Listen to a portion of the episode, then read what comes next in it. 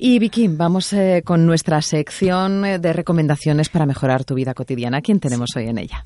Pues hoy tenemos a Lucrecia Díaz. Ella es una grandísima coach y es especialista en organizar tu tiempo, en organizar tus tareas, en organizar tu vida, todo ello enfocado a tener un mayor bienestar, a hacer todas aquellas cosas que de verdad quieres hacer.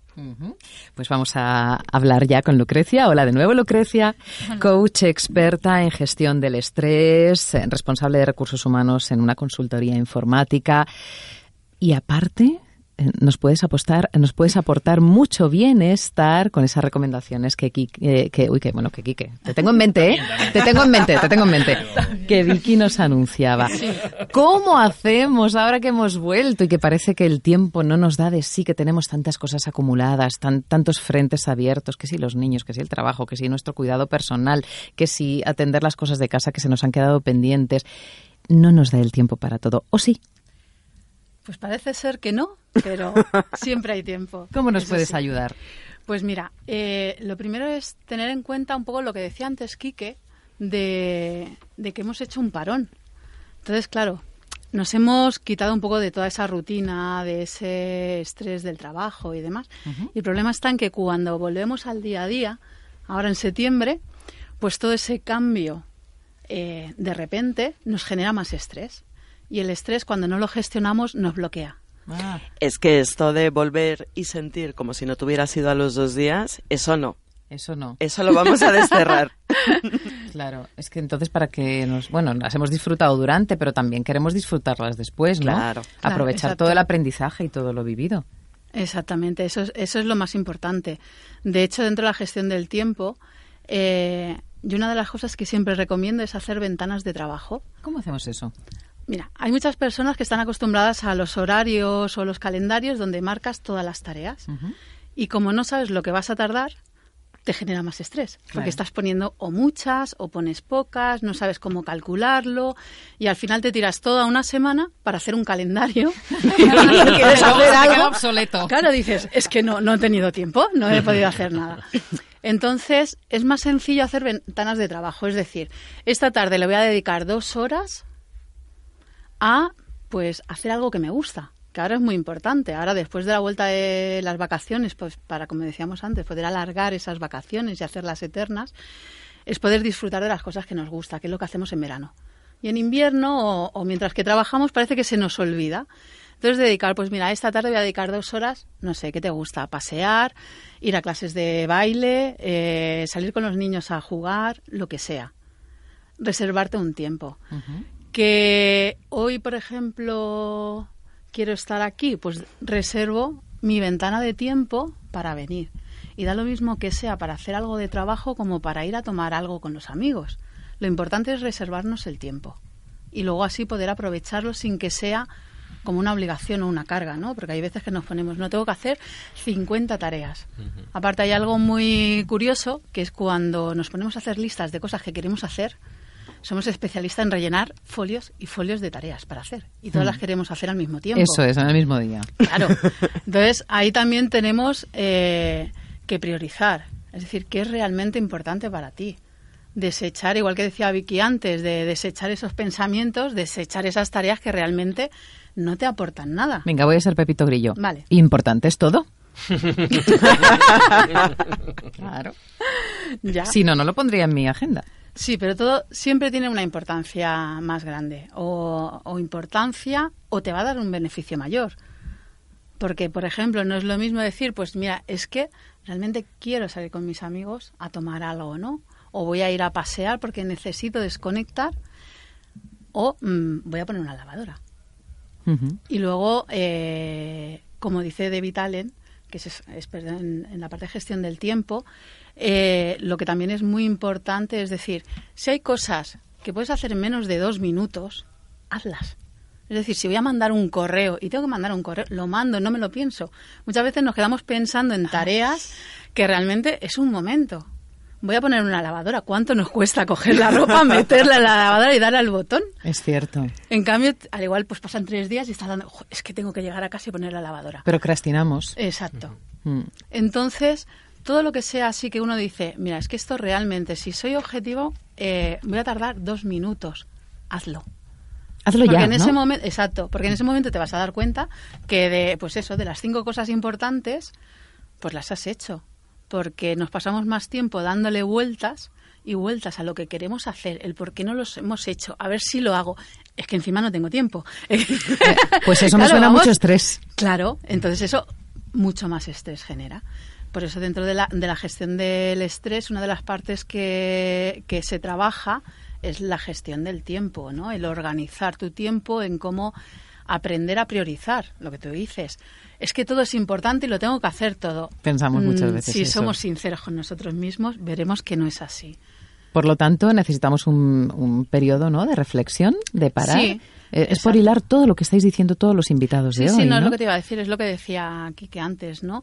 El tomarnos ese momento tanto en temas de vacaciones, ¿no? Para nuestra vida como en gestión del tiempo, decir, voy a parar, voy a ver realmente qué es importante para mí, eh, qué quiero hacer, qué, por qué lo quiero hacer o para qué. Porque al igual te puedes llevar una sorpresa y resulta que ese para qué, para, que para ti era tan importante, resulta que no lo es.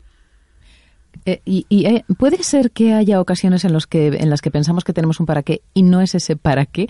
Precisamente es que antes, eh, Sí. fuera off the record, fuera, bueno, no off the record no, porque se puede contar, pero fuera de micrófono, sí que estábamos hablando de esta cuestión, ¿no? De yo quiero hacer algo, pero no sé cómo hacerlo. Exacto. Y tú me recomendabas. mm, Busca tu para qué. Digo, no, si es que el Sí. para qué ya lo tengo. Ya, pero es el para qué de verdad, de verdad.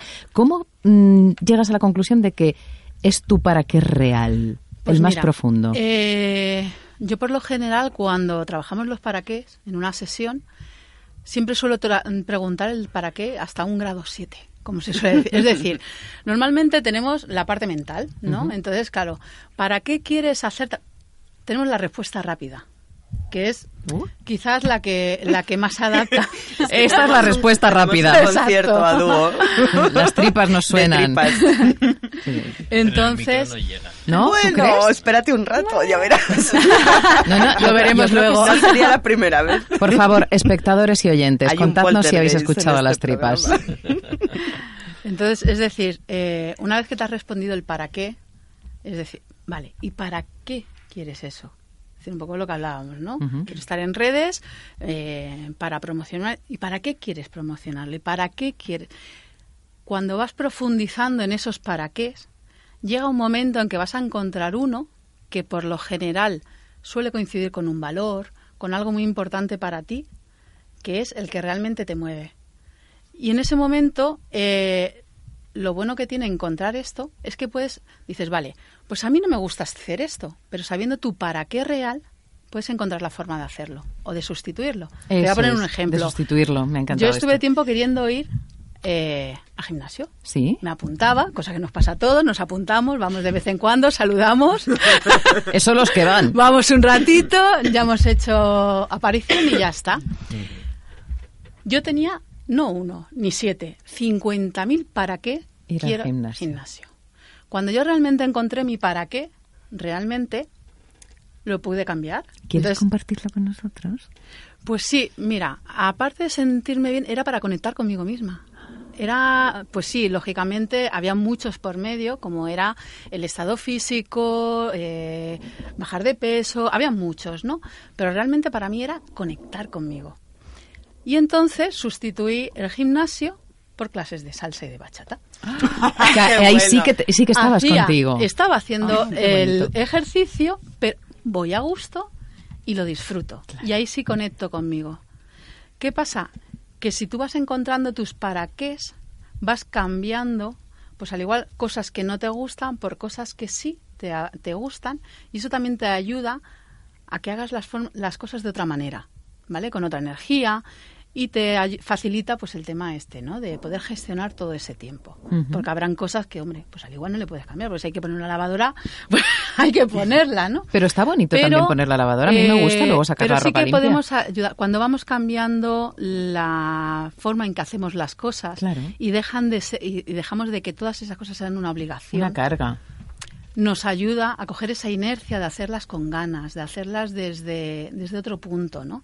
Y eso es lo que nos pasa ahora con la vuelta de las vacaciones, Mm. que volvemos pensando como la típica frase de todas las empresas que se escucha ahora en estos días, que es primer día que vuelvo y ya ni me acuerdo de las vacaciones. Sí, lo que decía Vicky, a los dos días estás en las mismas. Si dejamos eso, porque entonces empezamos a verlo todo, el colegio, los niños, eh, todo es una carga. Una carga si dejamos de verlo así, empezamos a hacer las cosas con ganas, a hacer cosas que también nos gustaban, porque si a mí me gustaba leer en la playa, pues hombre, igual la playa aquí me queda lejos para ir a leer. Pero leer en la cama está genial. Pero tengo la cama, o tengo un parque, exacto, un parque. La cuestión es hacerlo mm, con alegría, hacerlo con ganas y dejar un poco ese victimismo que a veces nos da cuando volvemos de vacaciones y empezamos a quejarnos a todas horas para empezar a hacer lo que nos gusta y mantener pues todas las vacaciones durante también el invierno, ¿no? Que, ¿Por qué no? Eternal Summer. Exacto.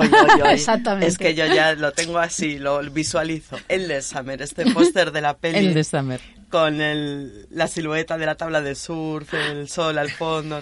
Este es el... Maravilloso. Sí. Yo tengo una pregunta estupendísima para esas tareas, además del para qué. ¿Quién lo quiere? Ah. ¿Quién, quiere, hacer esto? Muy buena pregunta. Sí soy yo.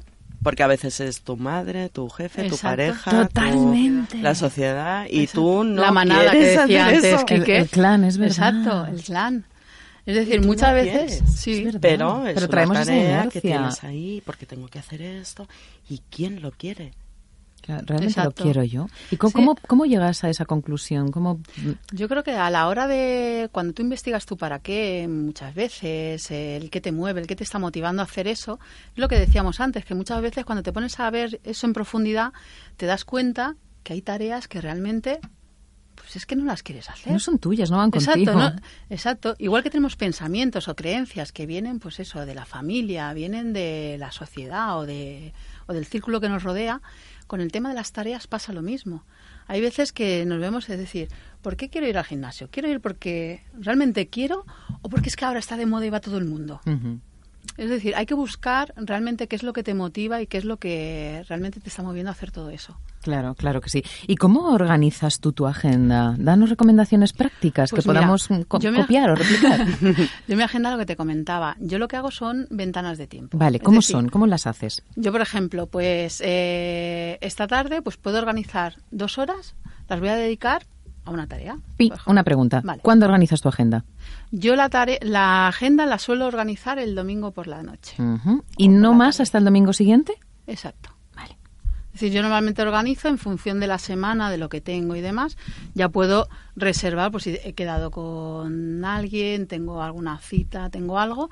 Y luego eh, así me distribuyo las ventanas de tiempo. Es decir, porque habrá semanas que me sea más urgente hacer un tipo de trabajo y otras semanas otro también me doy la flexibilidad en un momento dado, si pasa algo extraordinario, de cambiarlas. Pero tiene que ser algo extraordinario.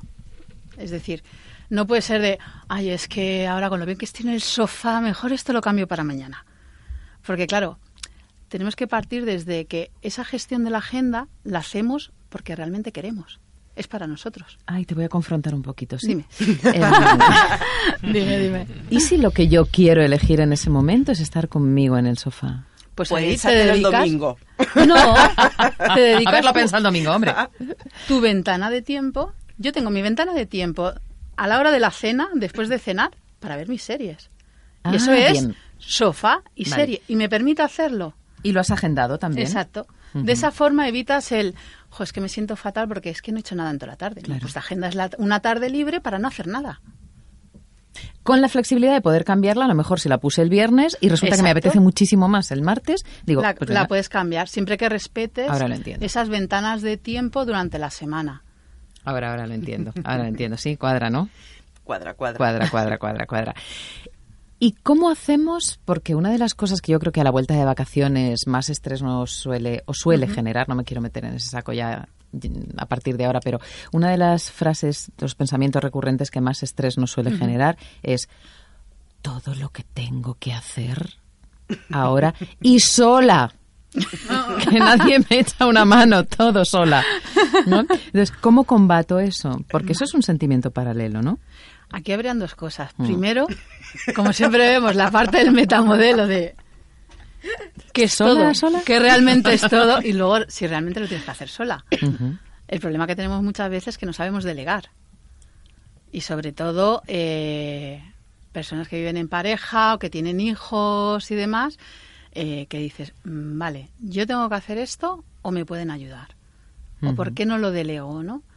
Lo mismo en la empresa. Es decir, yo puedo tener una serie de tareas, pero también hay otras personas que trabajan conmigo a quienes yo puedo pe- bien pedir ayuda o bien delegar una tarea. A veces eso también nos cuesta. ¿Cómo se aprende a delegar para mm, relativizar el estrés o eliminarlo o paliarlo o quitarlo, hacerlo más pequeñito? Pues eso eh, realmente hay que ver cada caso en particular y ver qué hay de trasfondo. Porque todo esto, el problema con la gestión del tiempo, el problema con la gestión del estrés, con el delegar, en la mayoría de ocasiones viene dado por otros temas de trasfondo que habría que ver en cada caso en particular. Eso sí. Lucrecia Díaz, un- una última recomendación para nuestros oyentes para que la vuelta eh, de las vacaciones sea sin estrés, es decir, sea con tranquilidad. Esa última recomendación, ¿cuál podría ser? Pues hacer cosas que te gusten, no dejarlo solo para las vacaciones, que durante el invierno o el resto del año, el resto de los 11 meses de, de- que nos toca, aparte de las vacaciones, podemos hacer cosas eh, que nos hagan disfrutar también. Entonces, Y no sentirte mal por Exacto. hacer Cuando la- cosas que te está, gustan. claro, claro que sí. exactamente. Claro sobre sí. todo eso, y sobre todo elegir qué quieres. ¿Qué quieres? ¿Para qué lo quieres hacer? Exacto. Y dedícate un tiempo a ti mismo. Exactamente. Muchísimas gracias por acompañarnos. Que tengas una temporada sensacional y nosotros que lo veamos desde Gente Brillante. Por supuesto. Muchas Muchísimas gracias. gracias.